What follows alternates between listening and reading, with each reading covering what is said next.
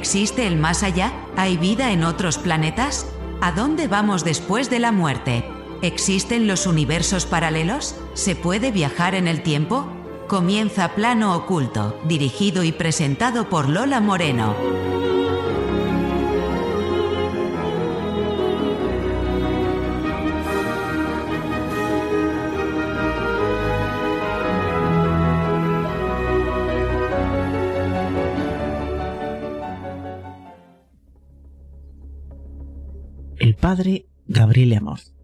Fue un sacerdote católico italiano y exorcista reconocido a nivel mundial.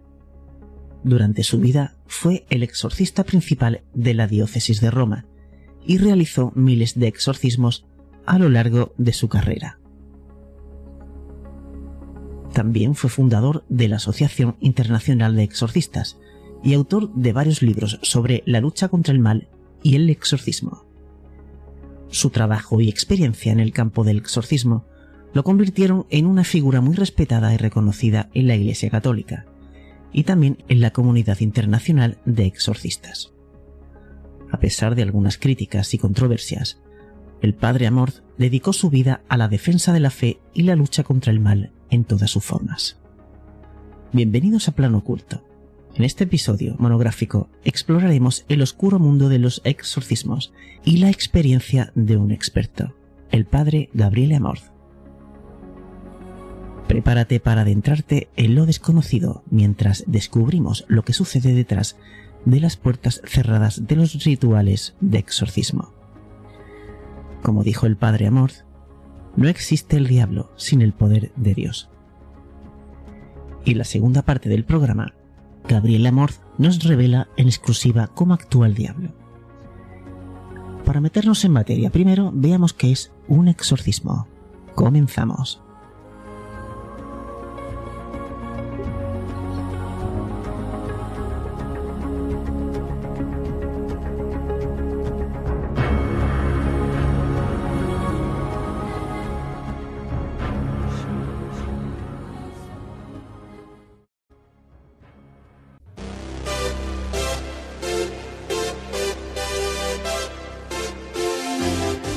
Envía una nota de voz de WhatsApp al 643 030 774 o un correo electrónico a planoocultomisterio.gmail.com.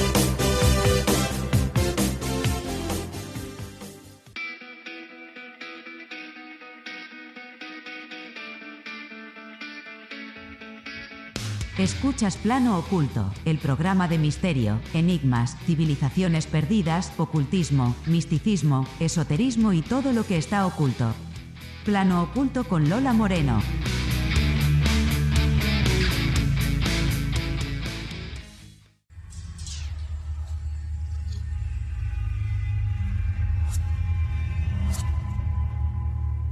En la creencia religiosa, el exorcismo es la práctica religiosa o espiritual realizada contra una fuerza maligna, utilizando diversos métodos cuyo fin es expulsar, sacar o apartar a dicho ente de la persona, objeto o área que se encuentra poseída por la entidad maligna, como por ejemplo una posesión demoníaca, quien somete y controla al poseído.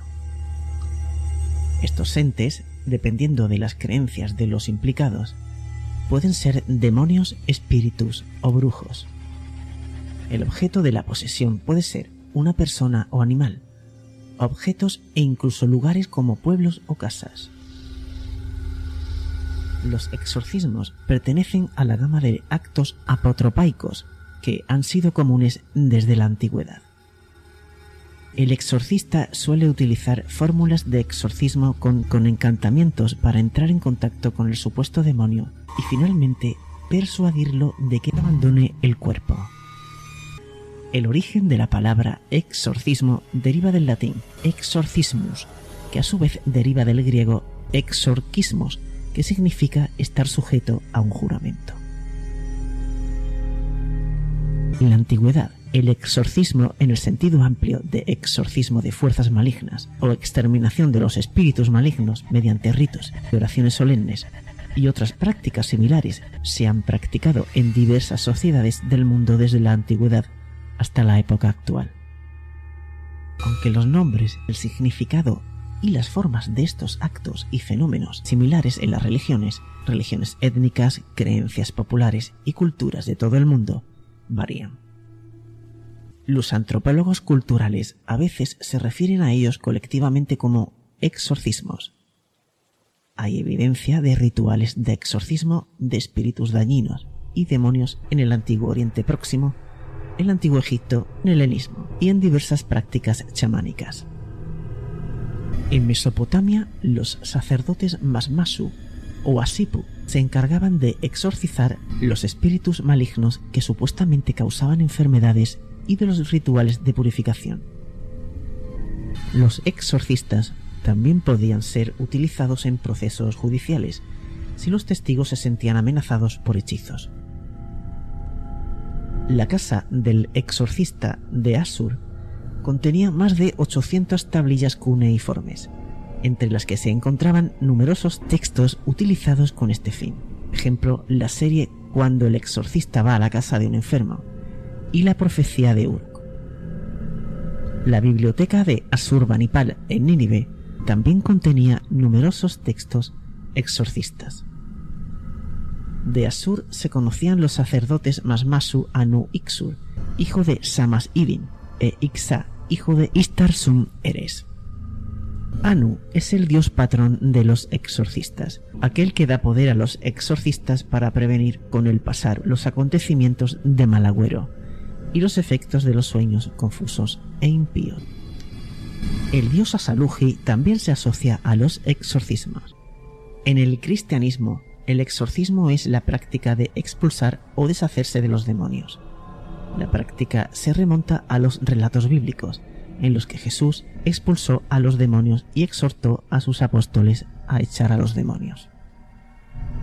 En la práctica cristiana, la persona que realiza el exorcismo, conocida como exorcista, suele ser un miembro de la Iglesia cristiana o una persona que se considera ha recibido la gracia de tener poderes o habilidades especiales a fin de expulsar a dicho mal.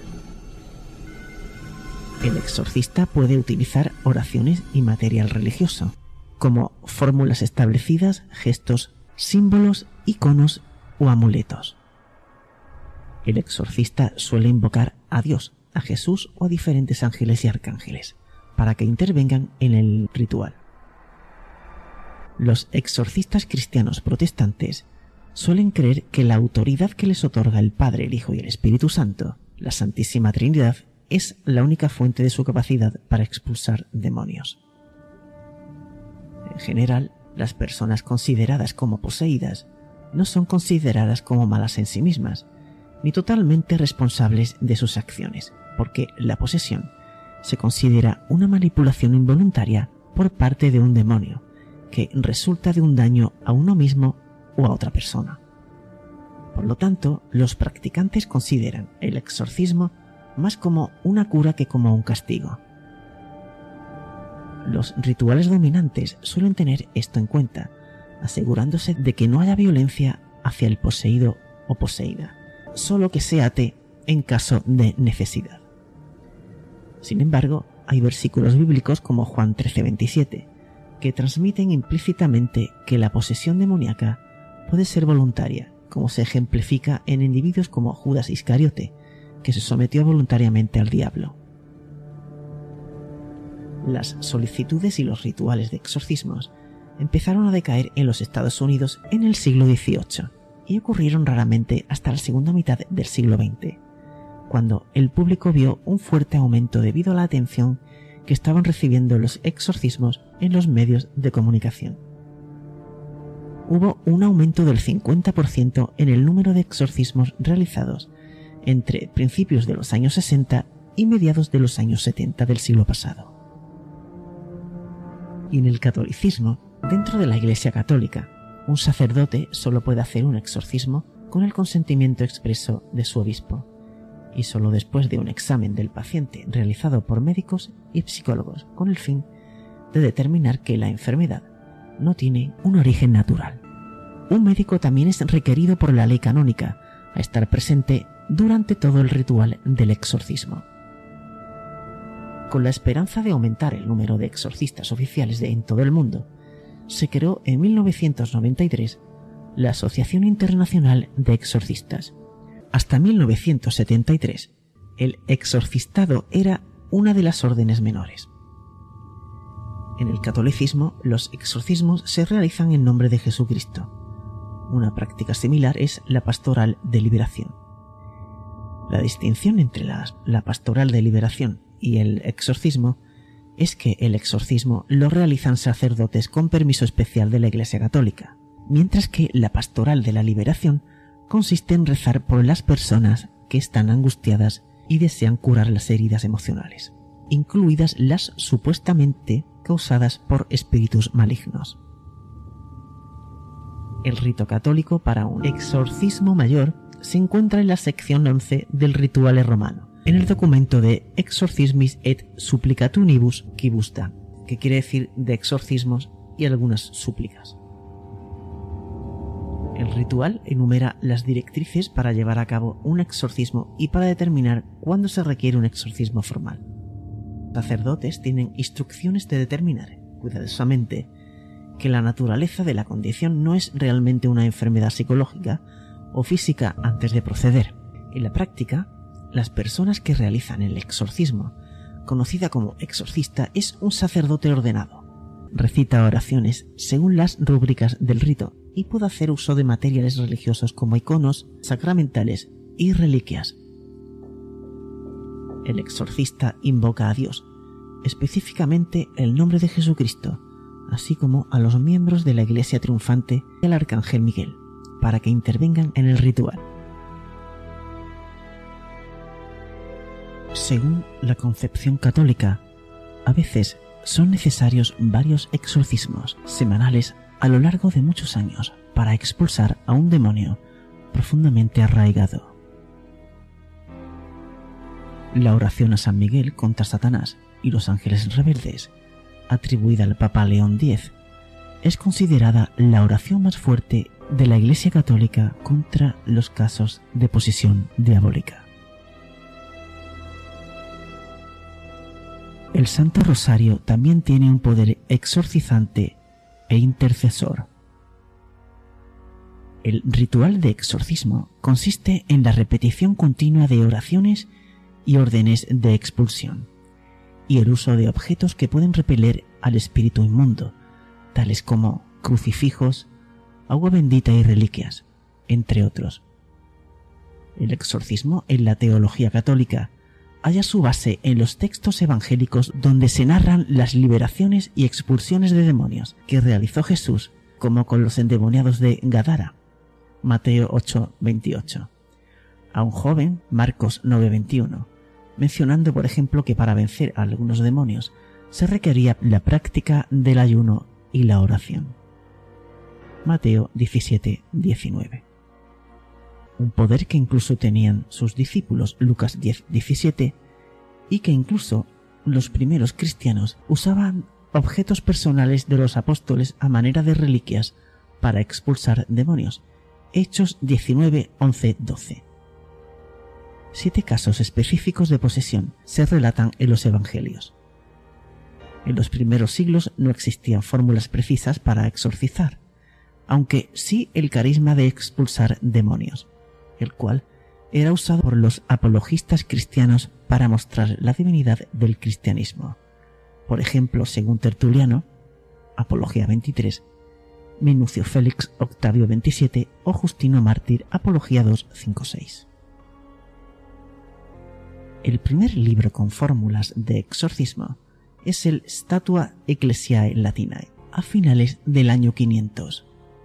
Surge así una literatura exorcista con libros como el Maleus Maleficarum de 1494, Flagellum Daemonum de 1606 o el Manuale Exorcitarum de 1720.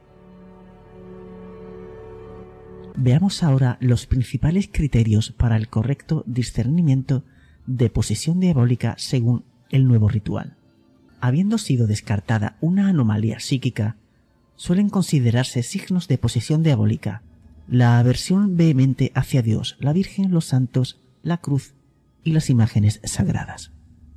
Además, son signos de posesión, el hablar lenguas desconocidas que el sujeto de ninguna manera ha podido aprender por su cuenta, hacer presentes cosas distantes o escondidas, demostrar más fuerza de lo normal.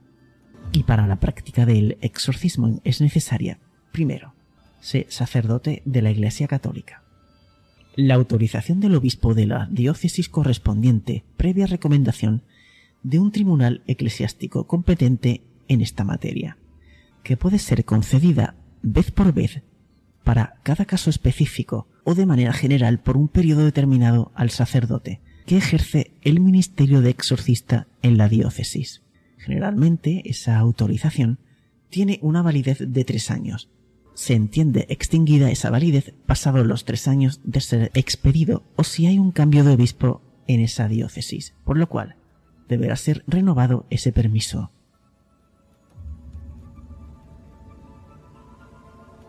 Entre los exorcistas más famosos destaca el padre José Antonio Fortea. Los sacerdotes de la Iglesia Católica, para la realización del exorcismo, lo hacen bajo lo estipulado en el ritual romano.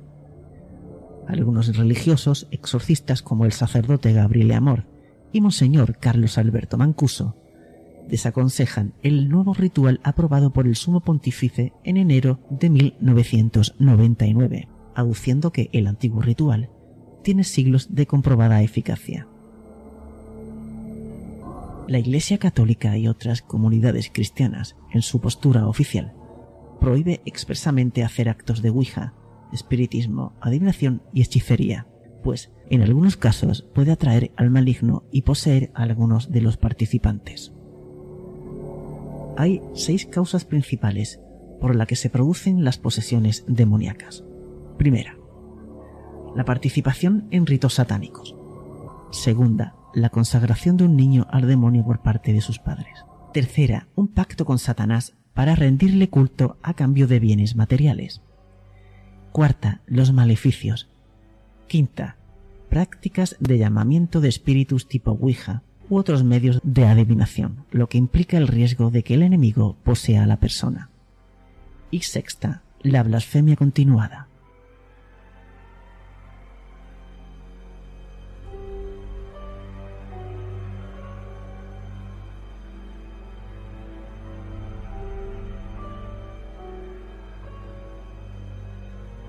Hay 400 mil millones de estrellas solo en nuestra galaxia.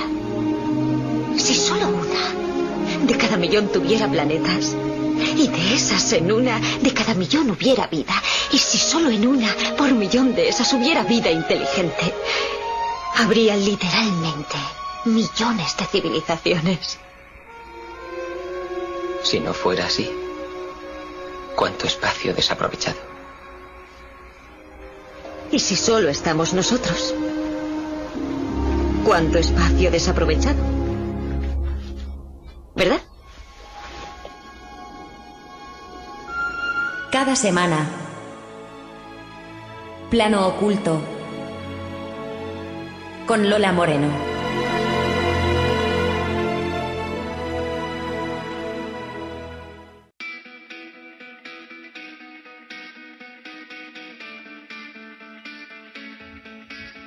Escuchas Plano Oculto, el programa de misterio, enigmas, civilizaciones perdidas, ocultismo, misticismo, esoterismo y todo lo que está oculto.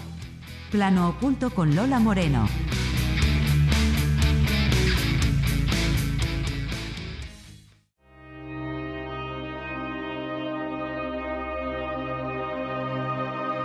En esta segunda parte del programa, el padre Gabriele Amor nos revela en exclusiva cómo actúa el diablo, a través de la tentación, la dejación, la infestación, el hechizo o la posesión, y nos muestra los objetos que pueden encontrarse en una persona poseída. Además, nos explica cuáles son las víctimas preferidas del demonio y cómo se puede correr el mayor riesgo de caer en sus redes. Pero a pesar del lado oscuro del mal, la luz de la fe siempre prevalece sobre el maligno. Vamos a escucharlo.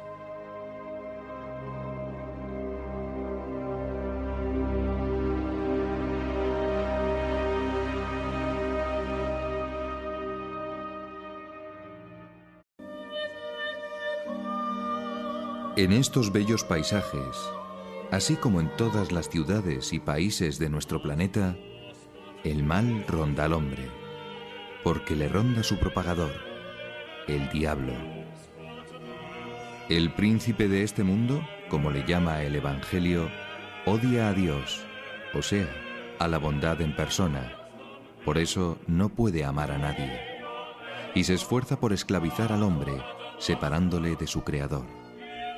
Este ángel orgulloso y apóstata disputa a Dios el rico botín de la libertad y el amor de sus criaturas. Toda la historia del mundo cruje por la influencia nefasta del tentador, que lucha por arrebatar a Cristo las almas redimidas por él en la cruz. La tentación al pecado es la actividad principal de Satán, pero no la única. La más extrema es la posesión. De ella nos va a hablar el exorcista oficial de la diócesis de Roma, don Gabriel Lamort. En el año 1986, el vicario de la diócesis de Roma, el entonces cardenal Poletti, me encargó hacer exorcismos. Me dio esa facultad para ayudar al padre Cándido, exorcista muy conocido, con 36 años de experiencia, que estaba un poco enfermo y necesitaba ayuda.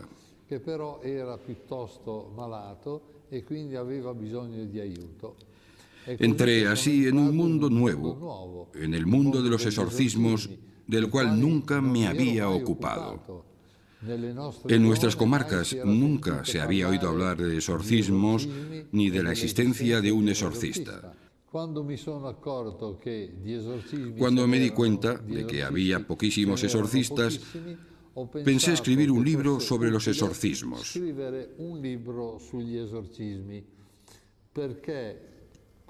Yo quería que ese libro expusiera las instrucciones que el padre Cándido me había dado a mí. El padre Cándido, un pasionista muerto en 1992, fue mi maestro durante seis años. El libro ha sido leído con interés también en otras naciones. ¿Por qué? Porque efectivamente en toda la Iglesia latina se había abandonado por tres siglos el ritual de los exorcismos y de ahí que se haya hecho interesante hablar de ellos.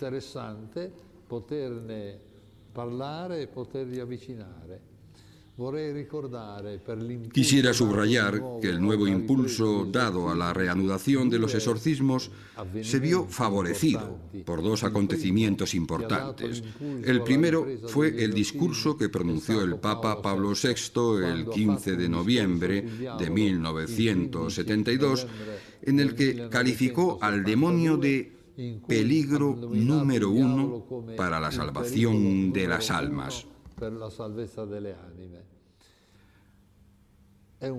Fue un discurso que tuvo un gran eco y hasta provocó escándalo en aquellos para quienes el diablo es una figura mítica y no un ser real.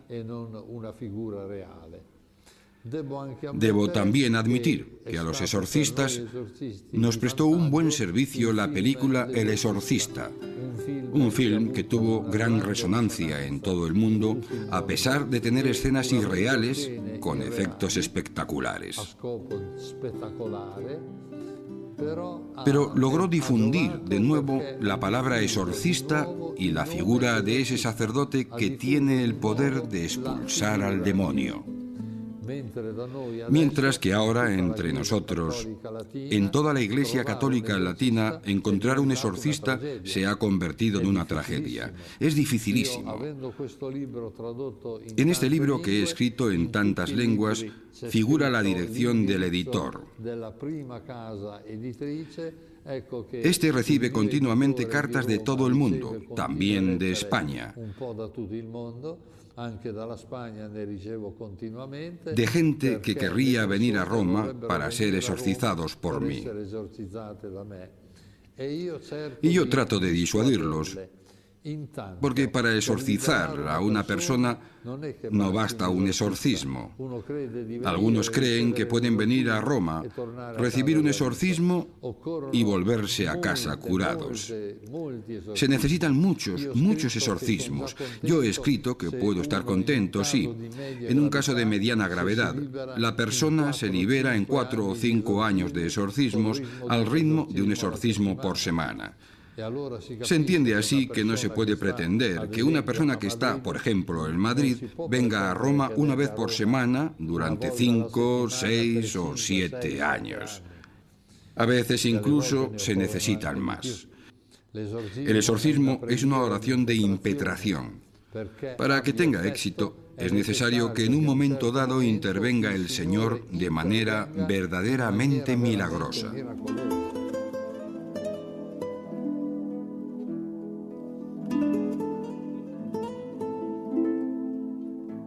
Allí donde no hay exorcistas, trato de poner a los interesados en contacto con los grupos de renovación carismática católica que no hacen exorcismos, sino oraciones de curación y liberación. También estas oraciones son eficaces porque Jesús dio el poder de expulsar demonios con la fuerza de su nombre a todos los que creen en él. La diferencia es esta, que el exorcismo es una oración oficial hecha en nombre de la Iglesia, con la autoridad de la Iglesia, y por sí es más eficaz, más fuerte.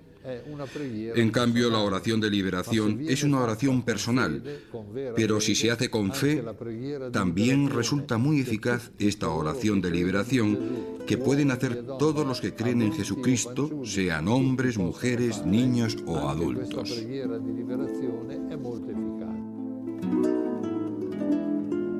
El exorcismo es una plegaria. No es, por tanto, algo espantoso, algo que hace temblar a la gente. No. Es una simple oración en la que se pide a Dios liberar a la persona de la presencia o de la influencia del diablo. Y se manda al diablo en nombre de Cristo que se vaya.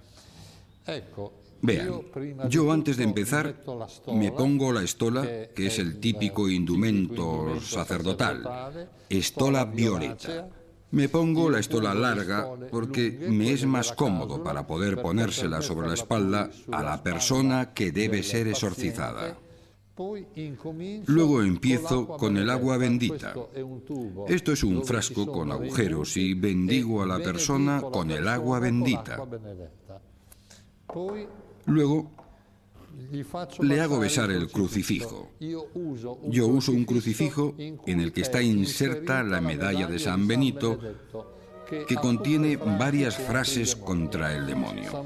San Benito no era exorcista, pero era un santo y sabemos que los santos liberan del demonio aún sin ser exorcistas. Es interesantísimo ver cuántos santos, sean hombres o mujeres, han liberado a personas del diablo.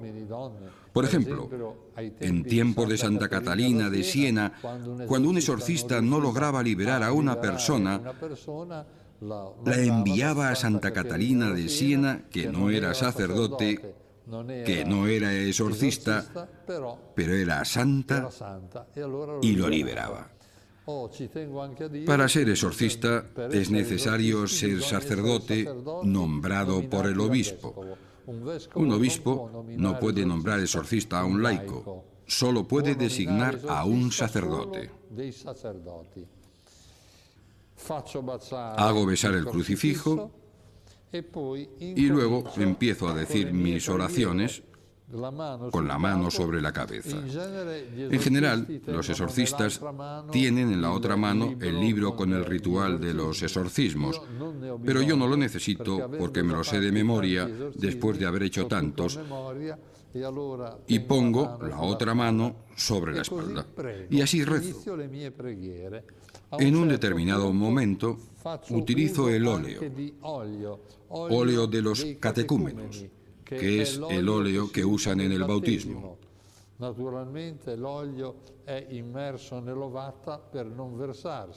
E y unjo con él a la persona.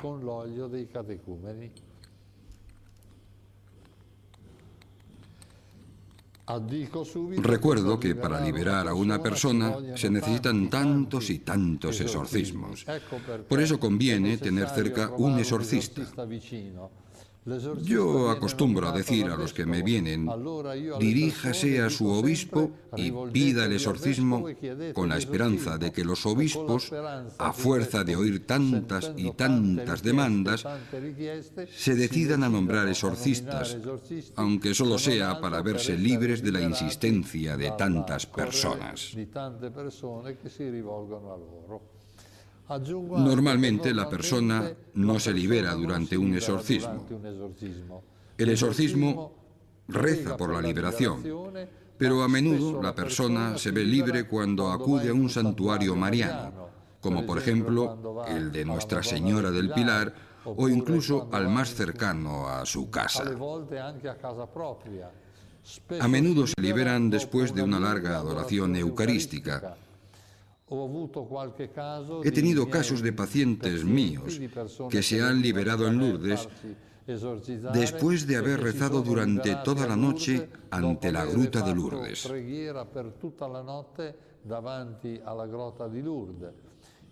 Es importantísima la oración.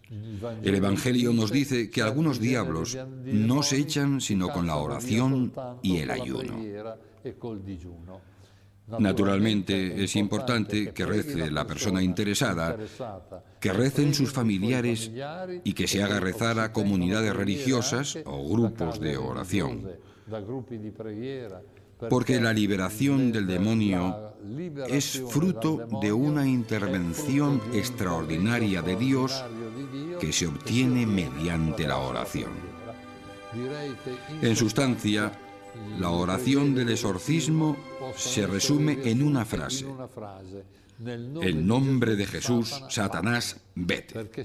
Porque se basa en este poder que Jesucristo dio a los apóstoles, después a los 72 discípulos y finalmente a todos los que creen en Él. En mi nombre expulsarán a los demonios. Por eso lo esencial es la imposición a Satanás. En nombre de Jesús, Satanás, sal. Durante los exorcismos pueden suceder tantos hechos insólitos. Tengo en la mano una serie de objetos que han sido vomitados durante los exorcismos. Pues sucede que muchas veces las personas reciben un mal maléfico a través de la invocación hecha al demonio por un sacerdote de Satanás o por personas ligadas a Satán que hacen maleficios. La causa más frecuente por la cual una persona se ve atacada por el demonio es porque ha sido víctima de un maleficio se trata de una persona que, por odio, por interés, por venganza o por otro motivo, ha encargado a un satanista, a un sacerdote de Satanás, a un mago o a una bruja que haga un maleficio a alguien. ¿Qué es un maleficio? Es hacer mal a una persona por medio del diablo. Maleficio es una palabra genérica el mal infligido a la persona por medio del diablo puede hacerse de muchos modos diversos. La forma más común del maleficio es el hechizo. El maleficio puede hacerse con un hechizo, con el mal de ojo, con una maldición, con un rito vudú, con una macumba, con un rito satánico. Puede hacerse de muchos modos diversos. A veces, las personas que lanzan maleficios usan objetos que por vía maléfica introducen dentro de la persona o dentro de la casa. Por ejemplo, sucede que una persona no logre dormir y crea haber recibido algo malo mira dentro de la almohada y descubre objetos extraños que han sido colocados dentro. Mechones de pelo, cuerdas atadas. El caso más grave que yo he conocido es el de uno que dentro de su almohada encontró un sapo vivo. ¿Cómo consiguió entrar dentro? Por vía maléfica, por vía mágica, mediante un maleficio, o sea, a través de la acción del diablo. Las víctimas, para liberarse, necesitan deshacerse de los objetos que les han metido en el estómago de modo invisible. Y sucede entonces que cuando vomitan estos objetos salen cosas verdaderamente extrañas.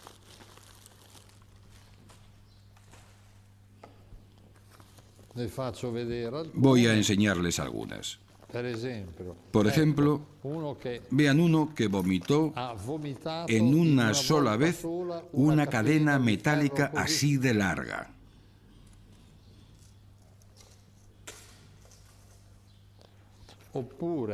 Esto, esto es un abrelatas. Muchas pilas. Incluso viví el caso de una persona a quien el demonio le dijo que le haría vomitar una radiotransmisora completa.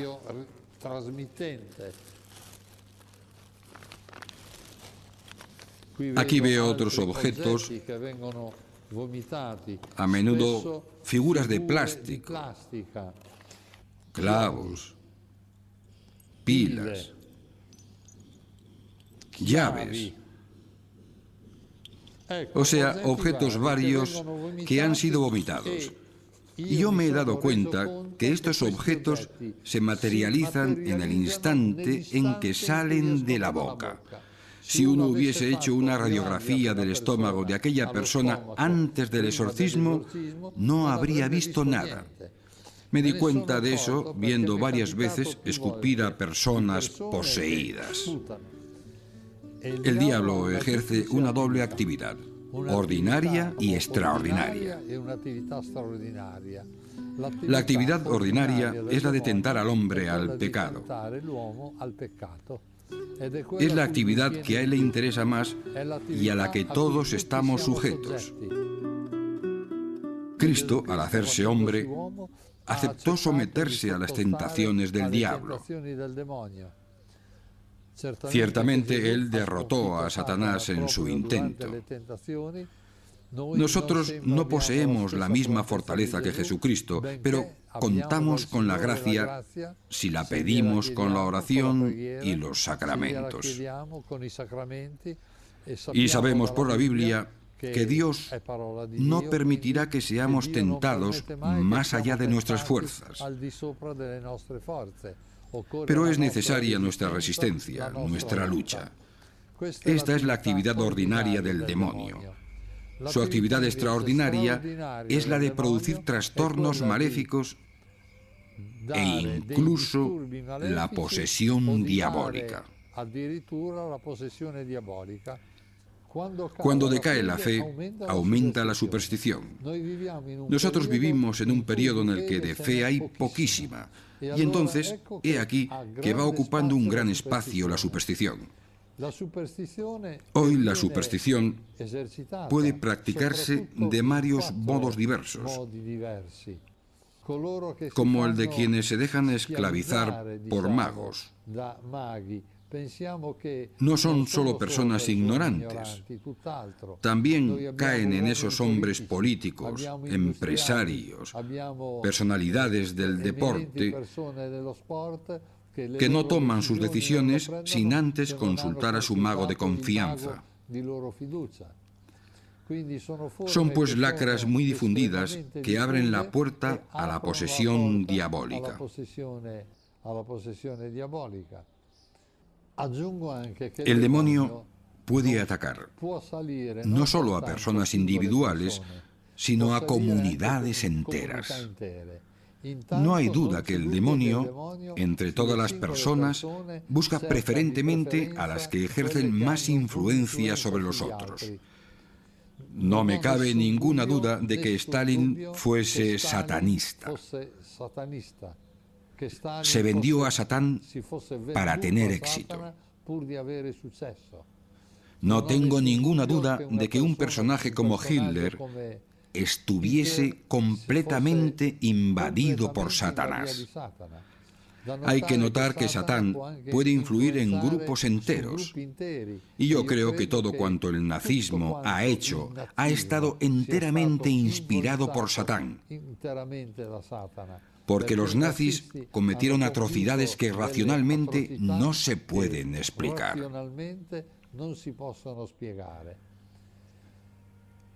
Vemos así cómo el diablo influye en el mundo de la política y en la vida social. Trata de apoderarse de los medios de comunicación de masas.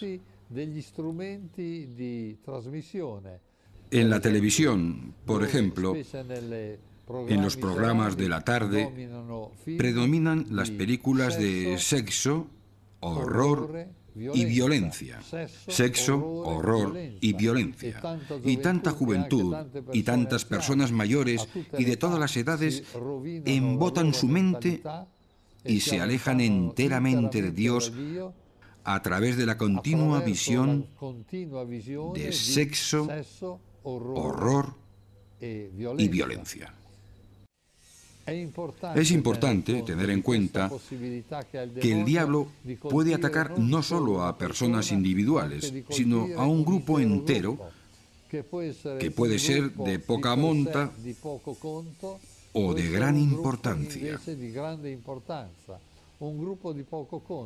Un ejemplo de grupo de poca monta es el de un amigo mío que exorcizó a una clase entera de 30 a 35 jóvenes que estaban simultáneamente influidos por el diablo. y hubo que proceder a los exorcismos para liberarlos. El diablo puede atacarnos de cuatro modos diversos. La posesión diabólica, la vejación, la obsesión y la infestación.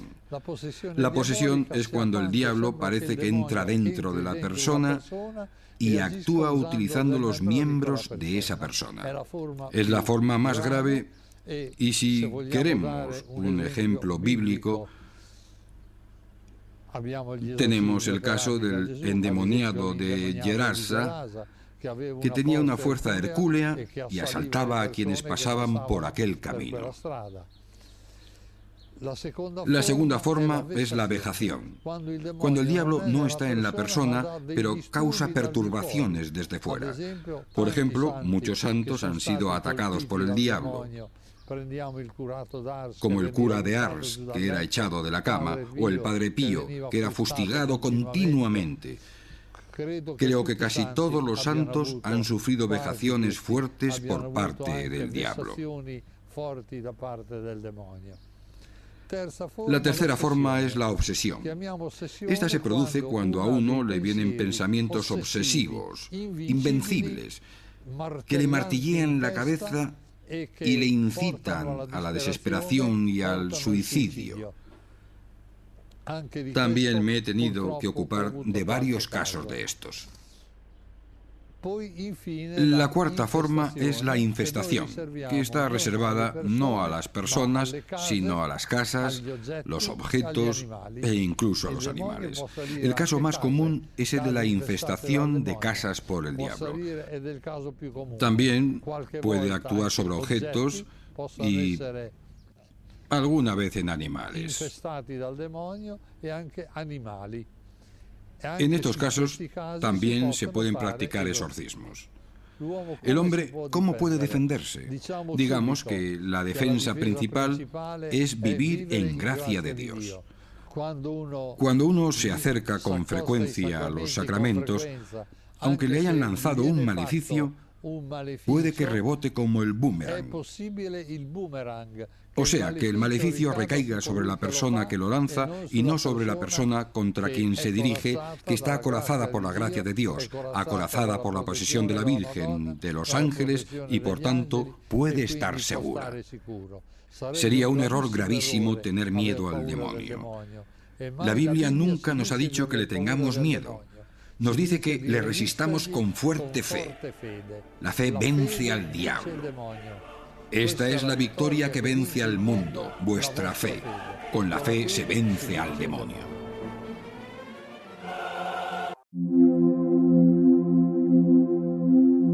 Envía tu nota de voz al WhatsApp del programa 643 03 07 74.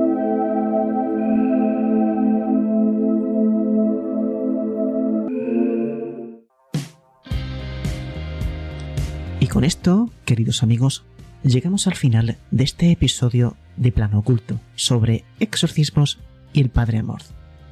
Espero que hayas disfrutado de la información que te hemos brindado y que te haya sido de gran utilidad.